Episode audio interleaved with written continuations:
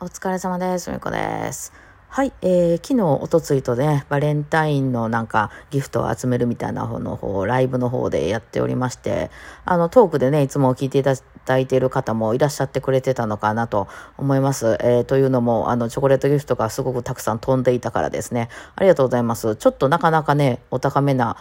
えー、1290何本みたいなギフトを50本集めたいみたいなのがありまして、えー、やったんですけど、無事ね、えー、3日目の2日目にして到達できましたので、ありがとうございます。えー、これで何がいいことがあるかというとですね、私に、3月ぐらいかな、私に可愛いギフトが実装されるっていう、それだけなんですね。あの、皆さん送れるギフトじゃないです。私が送るギフトなんですよね。なので皆さんどっかであの、ライブしてください。私が送りに行きます。あの、あの、お金があれば。なので、行ける範囲で投げに行きますので、ぜひぜひよろしくお願いします。なんか可愛いギフトやったんでね、ぜあの、楽しみにしております。そう。それで、まあ、あの、トークの方は今、オリジナルギフト券かな、えー、10枚組みたいなのが出てるかと思いますので、まあ、余ってて、どうしようかなって、ななんか、うん、ポイント、ポイントじゃない、コイン余ってんな、みたいな人はよかったら送っていただければ、また私のなんかギフトが実装されて、ええかなと思いますんで、よろしくお願いします。はい。まあ、というわけでですね、えー、まあ、そんなこんなで、えー、ちょっといいもん、ちょっとまあ、ま、マシになったな思ってたくさん食べると、あの、やっぱりちょっと胃がもたれますね。ちょっと注意していかないといけないなと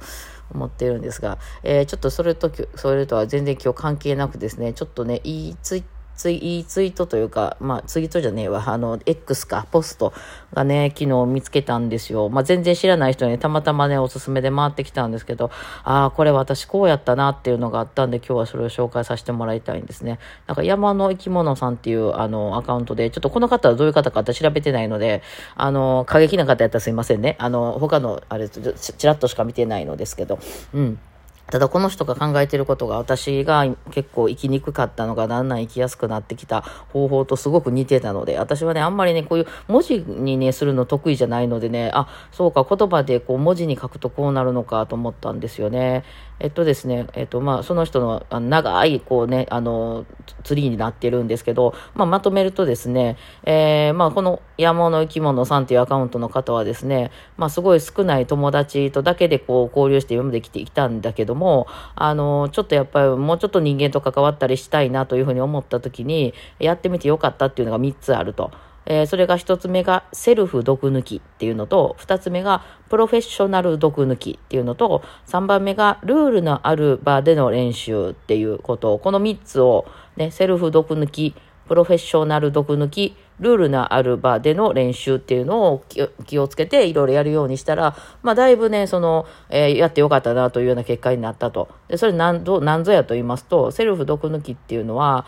こう、他人に意地悪な目を向けるのをやめるっていうことっていうね。まあ具体的に書かれているのは、例えば公園の店員、え、じゃじゃコンビニの、ごめんなさい、コンビニのね、店員が、あの、髪の毛がすごいカラフルな店員がいたとして、今までやったら、わ、チャラチャラしてやがって、みたいな、こう、否定、否定的な意見がね、湧いてたらしいんですけど、まあ、よくよく考えたら、レジ打ちに髪色関係ないよね、とか、とか、まあ、むしろあの人がチャラかったとしても、私には関係ないよねっていうのを自分の頭でこう、突っ込んでいく。それが、まあ、毒抜きと。例えばその、えー、もっと肯定的にね、あこうポジティブに見ていくと、例えばその歩いてる、向こうから歩いてくる人見た、見た時に、あ、その靴いいやんとかね、あ、旅行に来てはんのかな楽しんでねとかいうふうな、こう、ポジティブな言葉を脳内で出してみるっていう、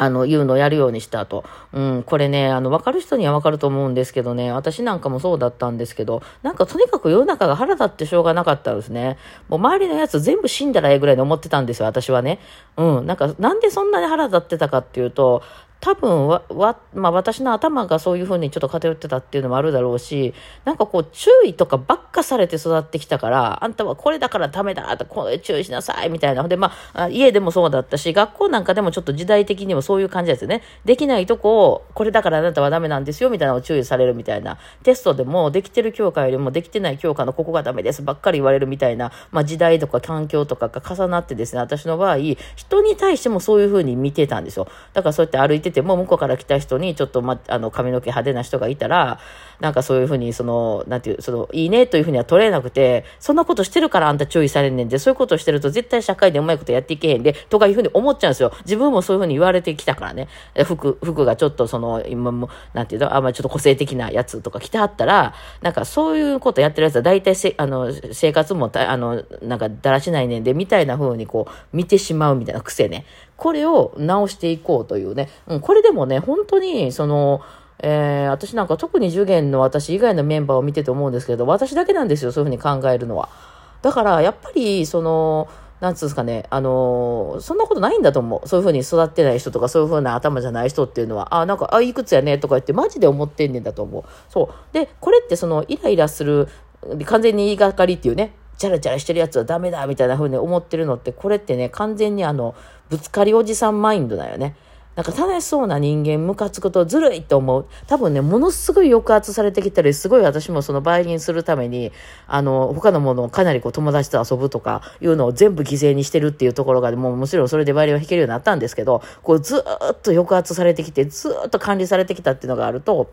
あの、なんかずるいって思うんですよ。なんで自分だかばっかりこんなにむちゃくちゃその、なんていうの、我慢して頑張ってるのに、周りの人が楽しそうでずるいって思っちゃうっていうね、このあれですよね。まあ、ぶつかりおじさんってそういうことらしいですよね。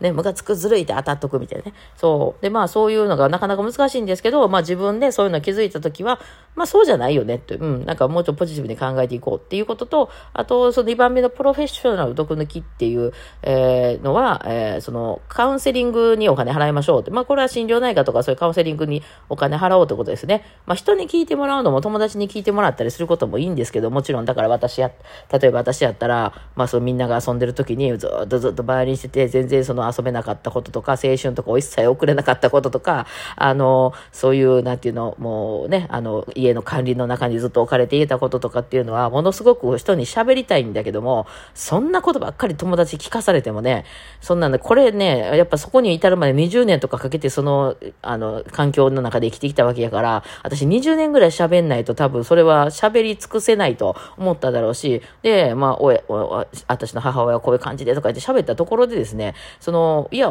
そんだけ気遣ってくれて、そんだけあの、ふみこちゃんがワイリン弾けるようにしてくださってるお母さん、とってもいいお母さんじゃんって言われて終わるんですよ。だからそれやっぱ通じないのね。だから、それはやっぱりその自分でしかわかんない話だから、それをお金払って、あの、そういうのを聞いてくれる心療内科の先生とかにこう、ちゃんとね、聞いてもらったら相手プロですから、それはちゃんと分かっててね。で、聞いてもらうですね、意外と早く解決しましたよね、これはね。もうこの方もそうだったようですね。私もその病院に行ってた時はそういうのやりましたよね。うん。えー、あとは、えー、ルールのある場での練習っていうのは、えっ、ー、と、そう、なんていうんですかね、この方は、例えば、一人でバーに行くとか、そういうことだとかね、あと、あと誰が参加しても OK なイベントに足を運んでみるとか、えー、そうそう。だからその誰かに会う、友達に会うとか、何々ちゃんに会うとかじゃなくて、まあそこに居合わせた人とこう安全に過ごす練習みたいなのをやってなさすぎて、そのいわゆるあまりにその人と関わらなさすぎて、えー、まあ別にバーベキューに行くでも何でもいいんですけど、その場でトラブルを起こさずに、えー、い続けるみたいな。だから別にそこでそのなんていう、まとめる人になったり、みんなを楽しめる人にならなくてもよくて、そのバーにいつもよく来る、来るふみこさんいるよね、とか、そういうのでいいわけなんですよ。えー、私この練習は結構、あれかな、あの、えっと、社会に出てから一人暮らしするようになってから、なんかそう、あるじゃないですか、いろいろみんな、その、まあ、うちの非公開なんかはまさにそうですけど、あの、なんていう、その手芸のなんかワークショップとかに参加してみるとか、うん、その、まあ、あの、自分が習いに行ってる習い事のその発表会みたいなもんとか、そのみんなの集まって練習する会とかに参加してみると、そういうことですね。別にそこに行って自分が仕切るわけでもないし、あの、だだけど、そこにいてるだけでいい。ただ、一応その中にはルールがあるので、そこのルールをその無視しなければ、えー、そこでいきなりね、あの、なんか急にこう、かき混ぜたりみたいなことをしなければいいみたいな場所っていうのを知らないんですよね。私みたいに一人っ子で育って、ものすごい管理下に育った人っていうのは、その、大勢の中で、だからバーベキューとかもどうしたらいいかわかんないのよ。なんかその自分が仕切って自分が皆さんに今日はありがとうって言って振る舞うことは別にできるのよ。それ自分の役割やから疲れるけどね。えけど、じゃあみんなが来てる時にバーベキューしたら、こう、ものすごく役立たないといけない。あるいはなんかこう爪痕を残さないといけないみたいなふうに考えちゃうの。私の役割は何だろうみたいな関わるんですけど、多分そこにいてるだけでいいんですよね。えー、別にそんなむちゃくちゃ頑張って手伝って疲れ切って家帰ってバーベキューなんか嫌だみんな死ねばいいみたいな風に思わなくてもですね、あの 極端でもこれはやっぱりね、その大人数の家で育ってきてる人とかっていうのは、例えば兄弟がいっぱいいたとか、あと家におばあちゃんとかおばさんとかおじさんとかもなんか一緒の家に住んでたとか、あの田舎とかでみんななんかこう出入りがあったみたいな人っていうのは多分そういうのをもう身につけてるんですけど、もう超家族家族、専業主婦の一人っ子で、バイオリンとかでこう、ずっと管理されてるみたいになると、これはね、学べないですね。まだバイオリンでよかったよね。ピアノじゃなくてよかったわ、ほんま。バイオリンやからまだオーケストラとかいうのがあったからね。それでもやっぱり結構私は迷いましたけど、どうしたらいいんだ、私は、みたいなね。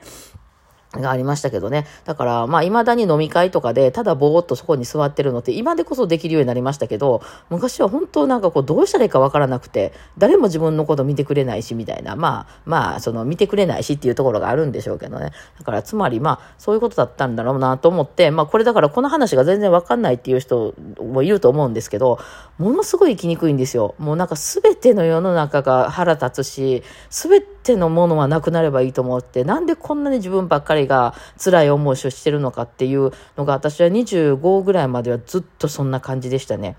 うん。で、それをね、一時的に解決してくれるものって恋愛だったりするんですよ。その一人の人が私のことをもうずっと見てくれるからね。でもそんなんってまあ、その、初めの2、3年じゃないですか。で、そこ終わってきて、その家族みたいな感じになってくると、もうそ、そんなにね、あの、デレデレにこう、付き合うっていうわけでもないから、そしたらですね、またなんか私のことなんかどうせ誰も見てくれないんだみたいな風になってきちゃうんですよね。えー、なので、あ、そうか、こっちかと思ってね。まあ、それは環境とかのせいもあるので自分のせいだけでもないと思いますが、あの、ちょっとなんとか大人になったらね、自分でそういうふうに、そうか、別に、あの、チャラチャラしててもいいよね、みたいなね。うん、あの、働かずのお金もらいまくってる人とかいてもいいよね、みたいな感じは、あの、できたら、なんかそこで、あの、すっごい楽になった、なんか、え、世の中の人ってこうやって来てるのかなって思いましたね。うん、なんか、まあそういうのって、だから、ちょっと気づくのと気づかないので大きな違いですよね。はい。ってなわけで今日はちょっとね、X を見てね、あ、いい、これはつぶやきだなと思ったので、紹介させていただきました。ではでは、今日こんな感じでお疲れ様でした。